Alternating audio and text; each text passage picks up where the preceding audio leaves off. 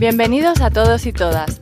Estás escuchando Ancestral Podcast, el podcast que te ayudará a reconciliarte con tu salud digestiva y hormonal y a crear un estilo de vida acorde con tu fisiología y evolución.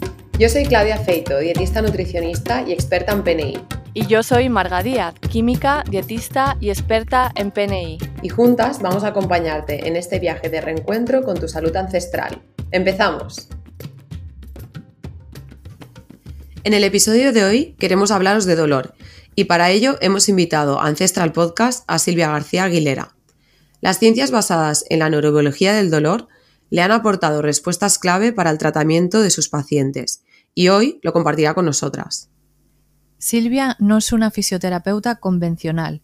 Después de estudiar la especialización junto con otras formaciones, encontró una forma para ayudar a sus pacientes a entender su dolor, a romper algunas creencias e incluso quizás a superar algunos miedos.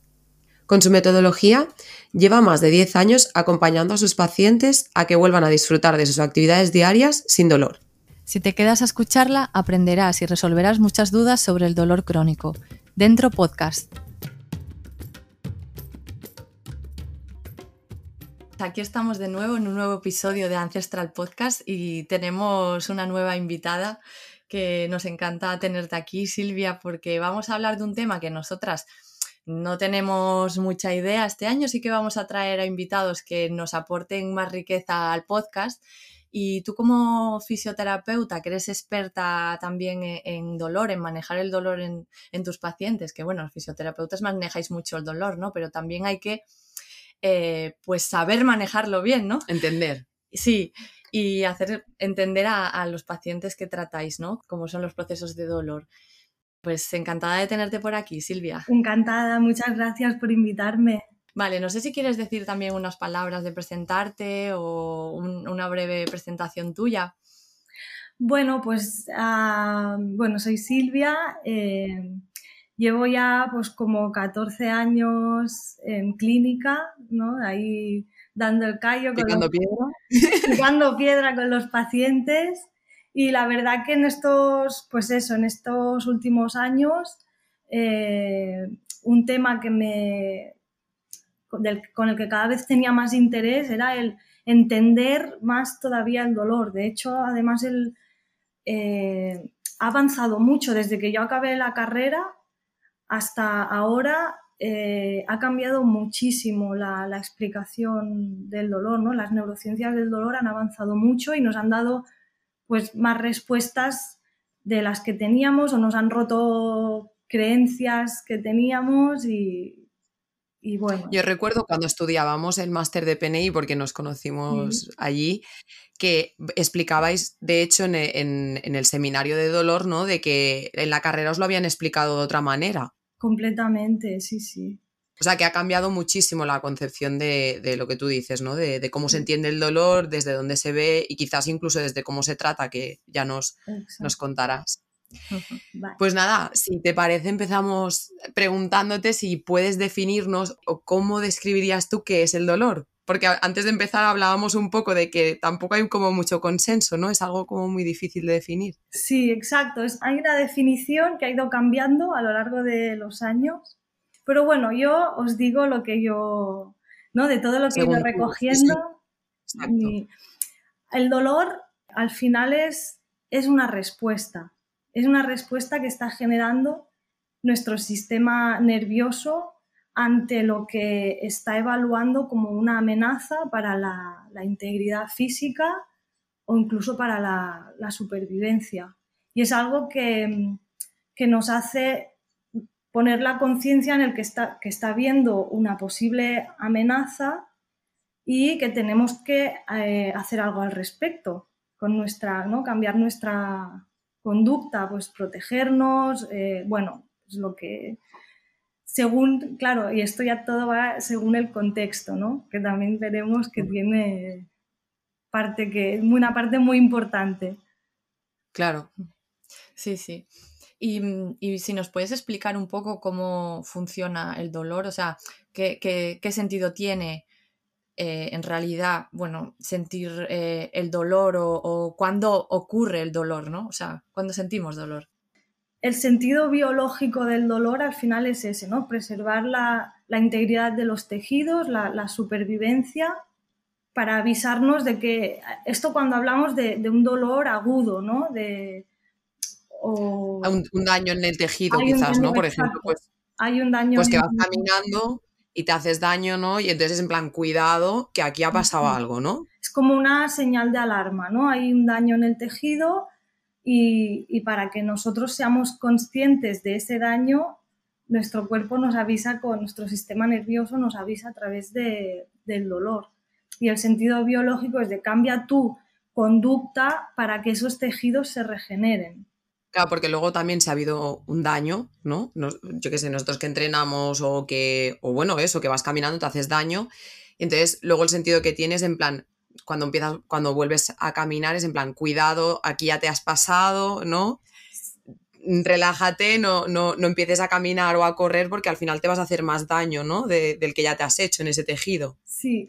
O sea, también de aviso. Exacto. Hay un punto que es importante, que no siempre eh, que haya dolor hay daño. Puede haber dolor, pero todavía no se ha producido un daño puede haber habido un daño potencial. Entonces, nosotros tenemos una tolerancia, nuestros tejidos tienen una tolerancia a la carga, a, pues, a, un estiramiento, a una cierta temperatura, ¿no? Y cuando empezamos a, acercarnos a ese límite, eh, empieza a aparecer el dolor como aviso. O sea, aparece previamente. Vale. En una, claro, por ejemplo, hoy, estábamos entrenando, ¿no? Y al final, según qué cosas haces, lo que, lo que decimos que es tan importante, ¿no? De escuchar al cuerpo, porque según qué cosas haces, yo ya les decía hoy, hostia, me estoy notando como molestia en el antebrazo, ¿no? Entonces, seguramente si no paras, al final te rompes, ¿no? Es lo que dices un poco de aviso en plan de, oye, estate atenta, que esto se está sobrecargando quizás, ¿no? que estás, oye, que estás llegando a la tolerancia, podrías seguramente seguir un poquito más sin llegar a romperte, pero claro, el cuerpo te, ya te avisa, en plan, estamos llegando a... Vale. sí, un poquito así. Te estás, te estás empezando a pasar, estás rozando ya límites. Sí, bueno, ahora estamos hablando de, de, lo que es el dolor agudo, ¿no? Que es lo, más que nada, la, la función del dolor es en ese momento agudo o bueno, durante el periodo de tiempo que se esté a lo mejor regenerando el tejido y que haya que estar como más tranquilitos, ¿no? Pero también hablamos mucho y llega mucho a consulta en general, ¿no? Gente con, dolores crónicos etiquetados con dolor crónico. Bueno, ya nos vamos a fibromialgias y cosas así, ¿no? Ya con la etiqueta ahí bien puesta. ¿Y qué diferencias puede haber entre el dolor agudo y el dolor crónico? Pues en el, el dolor agudo, en el que ha habido una lesión, va a ir acompañado de una inflamación. ¿no? Siempre que haya eh, inflamación va a haber ese proceso de, regeneración y el dolor va a estar presente eh, porque además hay una, ¿no? lo que es la sopa inflamatoria que se dice, hay, hay una serie de sustancias que van a irritar y que van a estar estimulando los receptores periféricos, ¿no? Van a estar más sensibles. Pero con el, con el dolor crónico, eh, normalmente no, o el dolor persistente, ya has pasado ese proceso de regeneración si, es que hay una, si es que hubo una lesión, porque a veces no tiene por qué haber habido una lesión previa. Pero en el caso de una lesión, quizá ya has pasado ese periodo de regeneración pero el dolor sigue ahí. Y es porque em, el dolor realmente no está viniendo de los tejidos. Eh, por eso es que ves, esta pregunta es importante para diferenciar entre el daño y el dolor. El daño es lo que está ocurriendo en la estructura, en el tejido, y el dolor es una cosa que viene desde el sistema nervioso, desde nuestro cerebro es una percepción, ¿no? Al final no es algo mm, que podamos decir, muchas veces lo que dices tú, ¿no? Que tenemos, tenemos el concepto, yo creo que es un poco lo que explicáis, recuerdo, ¿eh? En plan de que antes explicaba como que había un daño y eso producía el dolor, pero hay veces que hay da o sea, que no hay daño y hay dolor. Entonces... Sí, se hablaba de antes. Sí, y que ese daño es interpretado por nuestro cerebro, ¿no? Y que cada uno también tiene su propio cerebro y su propia, interpretación. Y, y en este sentido, todas las creencias que tenga la persona sobre eso que le está pasando pueden estar influyendo directamente en su percepción del dolor y vivirlo a lo mejor de una forma más totalmente, diferente, sí. Como sufrirlo más Por ejemplo, antes de empezar, ¿no? Hablábamos de que, y esto creo que también lo hicimos en clase, ¿no? De, de dos personas que se hagan lo mismo, exactamente lo mismo, y que uno sea deportista y por lo tanto su carrera dependa de ello, ¿no? y una persona que se haga, pues eso, un esguince de tobillo y, sea oficinista, que tampoco en su trabajo, tampoco, yo qué sé, le repercuta demasiado. relevante en su vida. Se lo van a tomar de forma distinta, la recuperación va a ser distinta, la percepción del dolor va a ser distinta. Entonces, lo que dices tú, que, que a mucha gente yo creo que, que mm, como que no acaban de entender que el dolor al final es una percepción. Pero explicado así tiene todo el sentido del mundo muchas veces lo hablamos, ¿no? De que las mujeres nos sentimos igual, o sea, que tenemos más umbral del dolor que los hombres, no sé qué, pero en realidad es así, ¿no? Cada persona tiene su forma de verlo. Y la gran diferencia entre el dolor agudo y el dolor crónico es que el dolor crónico, en el dolor crónico, el dolor es la, vamos a decir, lo pongo entre comillas, la enfermedad en sí. ¿No? Así como en el dolor agudo hay eh, puede haber un, problema en la periferia, en los tejidos. Eh, en el dolor crónico no hay problema en, los tejidos, sino que es el mismo sistema nervioso, o sea, el dolor es el mismo problema, porque están fallando las vías descendentes de inhibición del dolor. O sea, no hay un cortafuegos, no hay una regulación. Sí, no hay nadie que le diga al cerebro, oye, que esto está bien, que ya está que ya ha pasado. Es como el cerebro sigue procesando, sigue creyendo que hay una situación de amenaza, pero es que cuando se alarga mucho en el tiempo hay cambios a nivel cerebral. Sí, y es lo que, lo que se llama sensibilización central. Cuando ya hay estos cambios a nivel cerebral, que esto se puede revertir, no, no es para siempre, pero claro, requiere de un trabajo por parte de la persona. Claro, no es lo mismo hacerse daño, ¿no? Hoy, hacerte daño, que te recuperes y hasta luego, que a lo mejor llevar Claro, para, seguramente la gente en su mente lleva lesionado a lo mejor 11 años porque le salió una hernia discal, le dolió, no sé qué, no sé cuánto, esta data, y lleva 11 años con dolor. Claro, revertir eso al final es lo que dices tú, ¿no? Hay aquí una sensibilización. De hecho, mira, esto me ha pasado, que es una cosa que veo mucho en consulta, ¿no? Dolores lumbares en los que les hacen una resonancia magnética, mm, no les explican muy bien lo que es una hernia discal, la persona se hace unas imágenes en su cabeza de lo que sabe, de la información que tiene, y a lo mejor cree que por culpa, esto me pasó de hecho con un paciente que, por culpa de eso que le está pasando se va a quedar en silla de ruedas. Y luego la, la hernia discal no era el problema, o sea, había una, una lumbalgia, la hernia discal estaba ahí pero no era lo que estaba provocando, porque no cuadraba nada a nivel clínico. muchos hallazgos, de hecho, se hacen muchos estudios en los que cogen grupos de población, personas con dolor de espalda y personas sin dolor, y encuentran hernias discales igual en los dos grupos.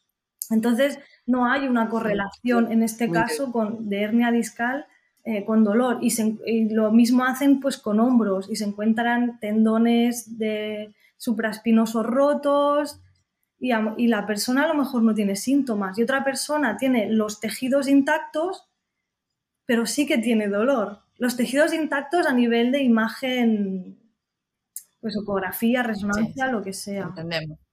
Es, es que por eso el dolor es tan interesante. Sí, sí, y además antes estabas hablando de lo de la percepción del dolor o de cómo la persona eh, o el cerebro interpreta.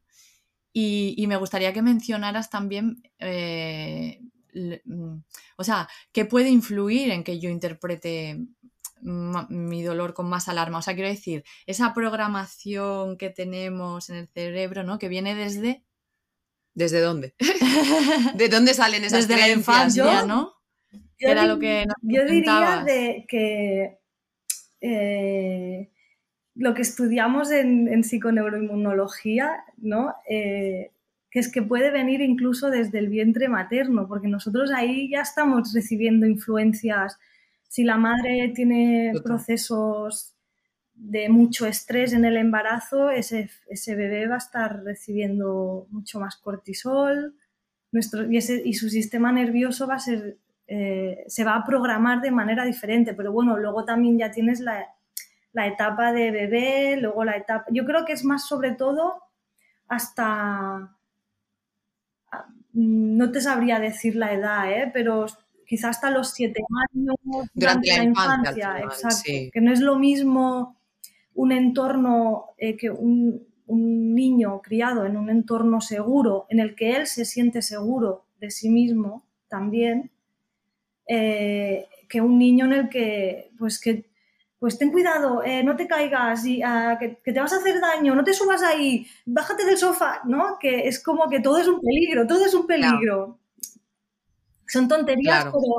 pero Es que también- ejemplos tontos, pero No, no, o sea, al, al final sí que es un poco así, porque yo lo que me doy cuenta, ¿no? Que, que cada vez se está pudiendo explicar más, porque hay más estudios que lo explican en forma de moléculas, ¿no? Que parece que si no vemos algo, en plan de cuando hay estrés se genera esta molécula o esto y entonces, vale, entonces entiendo que el estrés tiene función, pero hay veces que cuando hablas de estrés o de ansiedad o que si en el embarazo la madre pasa no sé qué, es como un poco etéreo, ¿no? Todo, pero realmente sucede, o sea, si la madre tiene un embarazo, incluso los padres, ¿no? Las creencias que tengan, o sea, al final también es lo que dices tú, no es lo mismo si a ti de pequeño o has visto a tus padres, o sea, yo creo que no es lo mismo que tus padres escalen, por ejemplo, y tú hayas visto a tus padres escalar y te hayan puesto ahí a escalar, oye, te has caído, estás bien, te has hecho daño, no, estoy bien, vale, pues perfecto, pues venga, a correr otra vez. Ya, que a lo mejor otro padre Con esa diga, calma. Ay, vamos a ir al hospital, que te, Ay, Dios que te haga una prueba, a ver si te hiciste algo, no sé qué. Entonces, claro, ahí la alarma, ¿no? El cerebro empieza a detectar como, Es muy como que diferente, el- claro. vives en un contexto de mucha alarma en general y con cualquier cosa que, que te pase, ¿no? Puede, puede ser detonante de más dolor, de a lo mejor de lo que realmente es lo que te Sí. haces, ¿no? Y luego también padres que a lo mejor regañan, ¿no? De, es que te he dicho que no sé qué, que... Que, que obviamente tú lo, lo- lo quieres hacer lo mejor posible, no estamos juzgando, pero al final pasa, ¿no? De que, de que mm, a lo mejor el niño dice, bueno, pues ya no me subo aquí porque como me caiga me, va a subir, me van a meter una, una bulla que flipas, pues ya van paso de hacerlo, yo qué sé, ¿no? A lo largo de la Exacto.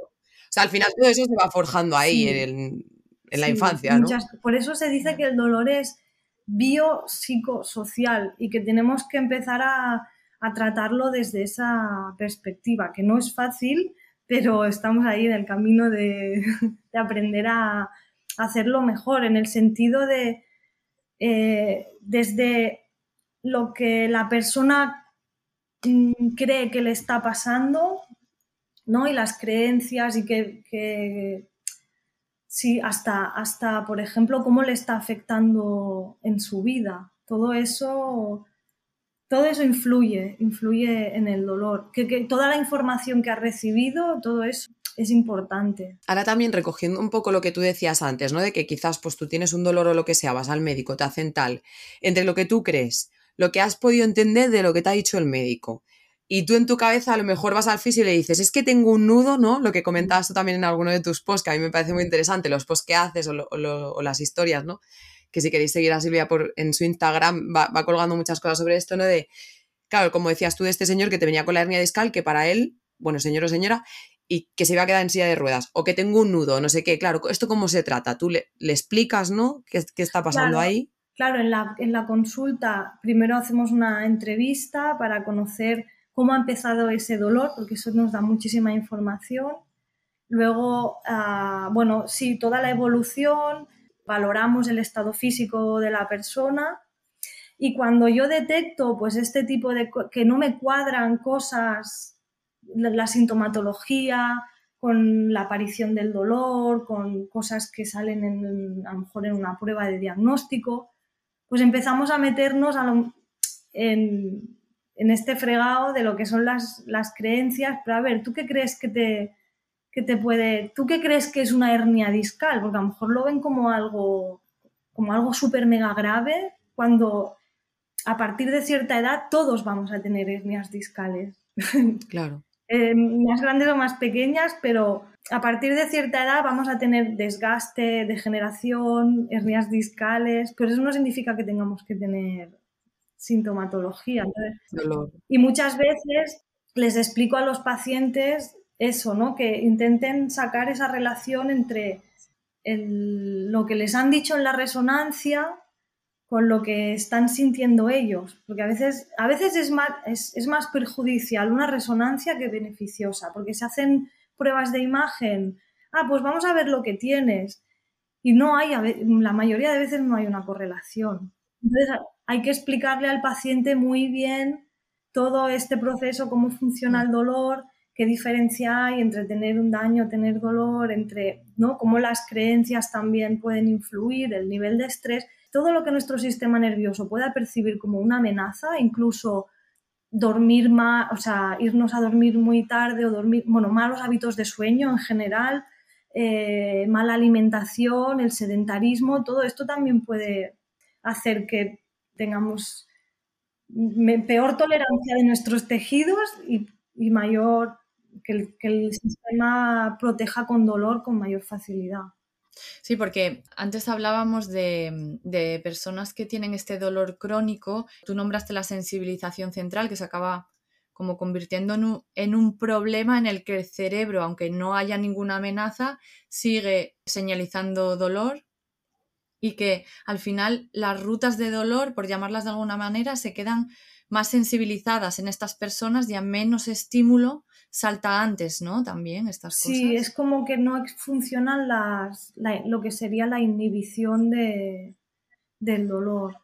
Que antes, perdona, porque Claudia, me habías dicho también cómo lo hacía en consulta, ¿no? Cuando vemos un caso así, lo primero es generar seguridad en el paciente, generar calma. Para mí es lo más importante. Por eso en, Instagram el dolor en calma, ¿no? Lo primero es generar calma. Y lo siguiente es que esa persona empiece a ver que el movimiento es seguro, que ciertas actividades son seguras, haciendo una exposición gradual. A veces empezamos con ejercicios sencillos, que, poco a poco los vamos complicando, a veces es darles una pauta para que dentro de sus actividades en su día a día pues comiencen a hacerlas poco a poco, y bueno, y así es como es una forma de ir haciéndole entender al sistema nervioso que estás en un entorno seguro, que no hay amenaza. Y poco a poco, exacto. Está todo bien. Y hay que ir cambiando, ya no solo desde la parte mm, física, sino también de eso, desde la parte de explicarle qué, qué es lo que le está pasando. Sí, a veces la propia, bueno, nos pasa también en todo tipo de consultas mm. de PNI también, a veces explicarle a, a, la persona lo que le ocurre y que lo entienda, ya es una parte del proceso de, calma y de, y de el inicio de la curación, ¿no? Aunque luego haya que trabajar muchas más cosas, pero es como que ya la enfocas hacia, hacia esa curación. Porque yo creo que en general, o sea, es que ahora me resonaba mucho con el tema de intolerancias, por ejemplo, ¿no? Que te viene a consulta tengo intolerancia a la lactosa, ¿no? Y es como que eh, eso ya es horrible, ¿no? Jolín, la lactosa, no sé qué, no sé cuántos. y cuando les explicas, pues mira, esto se ha generado por esto, tal, no sé qué. Ah, vale, vale, entiendo. Entonces, claro, tenemos que arreglar esto y cuando se arregle esto, se arreglará lo otro. Eso da calma, ¿no? El que puede haber solución, ¿no? Porque el dolor crónico también es algo que la persona parece que, que ya es eso lo que le tocó vivir, ¿no? Claro, cuando te, dicen tienes una hernia, te cae una losa encima, ¿no? O tienes una intolerancia, o tienes una enfermedad, o tienes lo que sea, pum, te cae una losa y es como, vale, ¿y de aquí cómo salgo? ¿Se puede salir? O no, tienes nada, pero tienes dolor. Sí, claro. ¿Cómo salgo de aquí? Es que mi cuerpo me. Vengo defectuoso, ¿no? Tengo que pasar con dolor hasta que me muera, ¿no? O sea, claro, es que además cuando no ven nada y también sienten dolor, es como mm, también muy descuadrado. Aquí es cuando a veces se eh, pasa esta cosa de que eh, no es que es que no tienes nada, no te encontramos nada y empiezan a mirarte y ya, pero es que tengo que tener algo porque yo tengo dolor. Eh, pues empiezan a inventarse etiquetas como la fibromialgia, ¿no? Y estas cosas. Claro, yo creo que lo de las etiquetas es un... puede ser un, camino, o sea... Es un arma de doble, filo, a veces. Sí, porque, puede ser... A veces da calma, porque te etiquetan algo y es como, vale, entiendo, entre comillas, lo que me pasa, vale, ya me han dicho que tengo esto, entonces esto ya da una explicación a mi dolor. Sí, o a pero lo en que el caso de la fibromialgia, la gente se queda con, vale, ya me han dicho lo que tengo, ya está, ¿vale? Pero... Y no puedo hacer nada. Pero claro, como no hay solución médica a la fibromialgia ninguna, nada más que tomarse cosas para paliar a la ese fibromialgia y a muchos dolores crónicos de lumbares, de, de cervicales, de cualquier... De lo que sea. ¿no? Que te dicen, no, es que no tienes nada, no, ya, pero es que a mí me duele. Pues es que tienes dolor lumbar crónico todo lo que lleve la palabra crónico detrás es como, vale, pues me, tengo que quedar.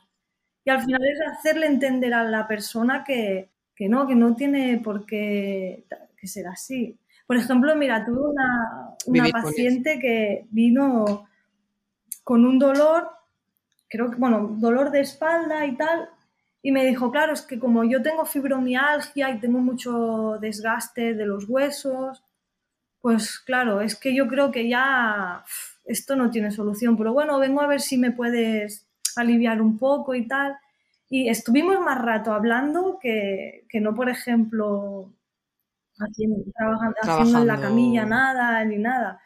Y le expliqué, pero, y le preguntaba, pero a ver, ¿tú tienes dolor todo el tiempo? Digo, ¿hay algún lugar, algún momento en el que no tengas dolor? Ya cuando empezamos a hablar de la fibromialgia, me dijo, pues mira, yo ¿sabes qué? Que cuando estoy en el campo, porque la mujer tenía un terreno, cuando estoy en el campo, cuando estoy en el terreno y estoy en el huerto, yo ahí no tengo ningún dolor de nada. Dice, y mira que me pongo y me agacho y quito las hierbas. Dice, pero yo ahí no tengo ningún dolor. Digo, pues si ahí no tienes dolor y estás pudiendo agacharte y cogiendo y tal y haciendo cosas, si tuvieras algo muy grave en los tejidos, tendrías dolor en ese momento y viera un poco, le dije para que viera que... Para que rompas porque, eh, porque hacia donde tú estás poniendo la atención, eh, eso también influye en el dolor. Eh, por eso también en consulta utilizamos mucho la distracción cuando empiezas a hacer ejercicios, para que la persona no esté tan poniendo la atención tanto en, en esa zona que le duele, y la distraes con cosas y luego le, es como que ves como que no... Es esa parte como, entre comillas, psicológica del, dolor, que no me gusta llamarle psicológica, porque la gente se piensa que, que, no es que te lo estés inventando, es que hay una parte cognitiva. exacto. Es que yo creo que esto también es lo, lo, que decía antes, ¿no? Que parece que la psicología o todo esto parece que hables de cosas como muy ah, muy mm. etéreo, ¿no? Pero que, es que realmente es así. Yo recuerdo el seminario con Bernardo, ¿no? Que decía, ¿qué es lo mejor para el insomnio? Dice, mira, usted va a coger, ¿no? Se va a ir a dormir y va a estar pensando, no me voy a dormir, no me voy a dormir, no me voy a dormir, no me voy a dormir, no me voy a dormir, no me y al final se va a dormir. Y es como esto, ¿no? Al final cuando empiezas a distraerte con cosas o, o tal, pues pasa, ¿no? Y es porque a veces claro, focalizas tanto en un sitio que, que, claro, duele. si prestas mucha atención, o lo que dices tú, ¿no? Al final, si te pones a buscar, seguro que encuentras algo. Si te pones a buscar, seguro que hay alguna intolerancia, alguna hernia, algún, alguna cosa. no sé si con las intolerancias pasa tanto, que a lo mejor una prueba puede dar positiva y la persona a lo mejor no tiene síntomas o al revés. Sí, las intolerancias son maravillosas. Pues Yo te lo, juro, yo me encuentro gente en consulta que a lo mejor tiene intolerancia a la fructosa porque tiene problemas digestivos, le hacen lo típico, ¿no? Que está bien también, pero bueno, le hacen fructosa, sorbitol, lactosa. Y me encuentro gente en consulta que, toma zumos con intolerancia a la fructosa y le preguntas cómo le. Oye, ¿cómo te sienta esto? Bien. Y tú piensas. Y luego gente que se comportan como verdaderos alérgicos. O sea que solo tocar un poco de, de cualquier alimento ya tiene mucha sintomatología. Entonces al final también es muy divertido, ¿no? Porque es como Hostia, tío. Bueno, hay algo más ahí, hay algo más. yo creo que en las alergias también hay un componente de esto, como de sensibilización central, ¿no? Al final, yo creo que sistema nervioso y sistema inmunitario no se pueden separar. Es un sistema neuroinmune. Los dos tienen la función de, de protegernos. y, trabajan juntos al final. Gracias a mm, que vamos avanzando un poco, yo creo que con los años cada vez habrá más estudios de, mm, de que encuentren la explicación, ¿no? la base de todo lo que estamos hablando ahora, entonces quizás se pueda hablar con más autoridad. Es eso, que yo creo que ahora estamos encontrando como esos links, ¿no? De que antes se separaba mucho pues lo que es psicológico o, las emociones o las sensaciones de lo físico, pero es que... No se puede, no se puede separar. Que es biopsicosocial. No puedes separar, porque puede haber un problema en el tejido, ya sea un músculo, ya sea el intestino, porque está mal, y a lo mejor no está dando síntomas. Y otra persona que, pues que a lo mejor no lo tiene tan mal, le da una sintomatología muy, muy grande, porque no, no hay una correlación realmente entre el dolor y lo que está ocurriendo en los tejidos, porque al final es una interpretación del sistema nervioso. Sí, sí, nos quedamos con, eso, de que el dolor es una interpretación y que el sistema nervioso, el cerebro, eso también lo conformamos en base a la programación, el contexto en el que vivimos. Lo que pensamos. Lo que pensamos, nuestras creencias, nuestra cultura, todo, la cultura es... De hecho, mira, ahora que hablas de la cultura, hay, hay tribus en las que se hacen rituales de, que se hacen tatuajes o no, ¿cómo se llama? Escarificaciones en la piel. Los, cortes, y todo esto y eso es cuando se hacen estos rituales, quizá esa persona está pasando a, pues, a, un peldaño más de la tribu arriba, ¿no? Y eso, le, eh, eh, si supera esa prueba, va a tener como más reconocimiento de la tribu. Entonces, tú ves esas imágenes y dices, eso tiene que doler un montón, pero lo están... Eh, ellos no lo viven de esa manera. Tú ves las imágenes y no lo ves sufriendo porque es como, no, no, no, yo tengo que pasar por esto. O sea, al final ese, el contexto cultural eh, juega un papel enorme también. Claro, qué interesante, qué interesante. Y no sé si, te parece que pasemos a lo de la higiene postural y ah, esto, que, también, es interesante. ¿no? ¿Qué crees de la higiene postural? ¿Existe una postura correcta? bueno, yo creo que no sé si lo de la higiene postural nació de que, claro, cada vez se pasaban más horas, eh, cada vez hay trabajos como más informatizados, más horas delante del ordenador, gente con dolor y yo creo que se, se creó la ergonomía, la higiene postural para evitar esos tipos de dolores en los puestos de trabajo, pero no ha funcionado porque sigue habiendo dolor en los puestos de trabajo. No. Entonces, eh, hay, hay una creencia, hablando de, que hemos dicho las creencias, pues una creencia muy extendida es el hecho de que eh, em, el dolor puede venir provocado por malas posturas, una cosa que escucho en consulta prácticamente a diario. Es que tengo más malas posturas.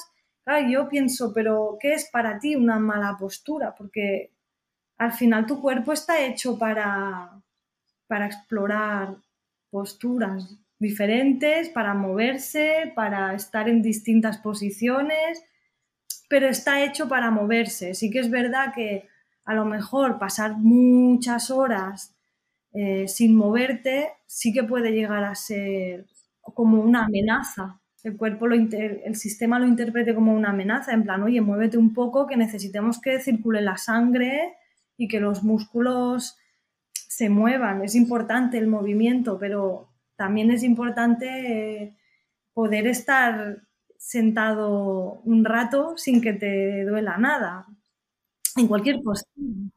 Por ejemplo, yo, paso muchas horas sentada, ¿no? Porque al final, entre la consulta, las que estudias, el no sé qué, no sé cuántos, a veces tienes la sensación esa de, jolín, se me está quedando el culo cuadrado, y te levantas y haces 10 sentadillas, te vuelves a sentar y ya estás bien, y ya no hay dolor. Y entonces es en plan, o a veces estás en una postura, te cambias, ay, pues mira, ahora estoy más cómodo así o asá, o lo que decías tú en, el reel este último que hiciste, ¿no? También de, pues si te vas moviendo, al final también escuchando un poco el cuerpo, te va diciendo, oye, pues ponte así o ponte... Pero yo creo que es como eso, ¿no? Pues para que te vayas moviendo. Puede ser que el tema esté no si es mejor postura o peor postura, sino en que no tenemos una riqueza postural y pasamos mucho tiempo en cuatro posturas. También. Y es lo que hacemos. o sea, quiero decir, la de sentado, la de de pie, la de, no sé.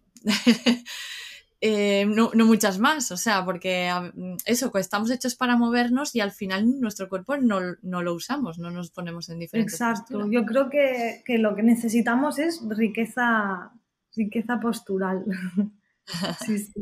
Y explorar un poquito más el cuerpo y, a ver, y al final eso, encontrar eh, si tú estás cómodo, pues yo qué sé, eh, con la espalda curvada y apoyado en, eh, apoyado en el respaldo, así que te parece que tienes los, los hombros hacia adelante, que estás mal, pero si estás cómodo, no, no hay alarma. No... Claro, la cosa es pasarte las ocho horas así, porque en realidad luego quedas es lo que dices, que se necesita circular la sangre. Sí, ahí es un poco escucha tu cuerpo. Si estás empezando a estar incómodo en la silla, levántate y muévete. Porque eso será lo que, haga que se, te, que se te pase esa incomodidad y ese posible dolor que pueda venir. Es mucho más sencillo, pero a veces hay cosas que las, que las complicamos un montón. Bueno, mucha. Esto que acabas de decir es en todo, en esta vida. La, vida es más sencilla, la complicamos muchísimo en general. Sí. Pero bueno. Pues nada, no sé, yo creo que hemos hablado de todo lo que habíamos dicho más o menos. No sé si, si quieres añadir algo tú o Silvia, no sé si queréis añadir algo más. No, yo creo que Sí, además han ido saliendo cositas así más, muy interesante. Está muy bien tener en cuenta eso, que los fisioterapeutas tengan también esta forma de trabajar y de hacer entender a, las personas y de intentar ayudar a estas personas con dolores crónicos a salir de ahí, de, ese pozo de dolor crónico, de esa etiqueta y hacerles ver que pueden encontrarse mejor. Claro, el trabajo no, es sencillo. Yo, yo creo que hay también lo decías al principio, picar piedra y supongo que también lo habrás dicho por esto, porque no es nada fácil volver como a reeducar el cerebro, a mantenerlo en calma ante esos estímulos que enseguida... Entonces, bueno, es un trabajazo el que haces, Silvia. Y yo creo que también deberíamos ir por el camino de, de formarnos como profesionales para no añadir creencias inútiles a los pacientes que no les sirven de nada empoderarles en su, en su salud. Claro, es que yo creo que el trabajo que estás haciendo tú, porque yo recuerdo escucharte esta frase, ¿no? De eh, igual que yo como nutricionista, ¿no? O tú como fisioterapeuta, que venga alguien que me diga, me duele aquí, venga, te trabajo, no sé qué, venga, para tu casa. Al final es como, tío, no me siento nada, o sea, ni él entendió lo que tenía, yo al final no le solucionas absolutamente nada porque va a volver dentro de un mes que a lo mejor le vuelva a doler el mismo sitio, ¿no? Entonces, el trabajo que has hecho también tú de que es el que deberíamos hacer todos los profesionales, de realmente entender qué está pasando ahí para poder empoderar al paciente y decirle, oye, mira, pasa esto, esto es lo que hay, pero claro, a lo mejor en eso, en cuatro o cinco consultas, pues ya no te vuelven más, ¿no? Entonces a veces es también, bueno, sí, todas esas creencias que también tenemos muchos profesionales de la salud, yo creo también, ¿no? De, o quizás en sanidad pública también tampoco hay el tiempo muchas veces para explicarles a los pacientes lo que les pasa. Sí. De hecho, hoy he tenido una sorpresa, porque me ha venido un paciente, bueno, que vino el año pasado y venía por un dolor en las manos que llevaba mucho tiempo con él. Y yo, bueno, pues eso, pues haciéndole la historia clínica, mirándole, hablando tal, y no había nada que explicara ese dolor. Pero claro, yo le veía en la consulta todo el rato haciendo el gesto que le generaba dolor. Digo, ¿esto lo haces muy a menudo. Dice, sí, es que, es que ya he cogido la manía de estar comprobando constantemente si me duele. Y digo, pues, pues es que está ahí el problema.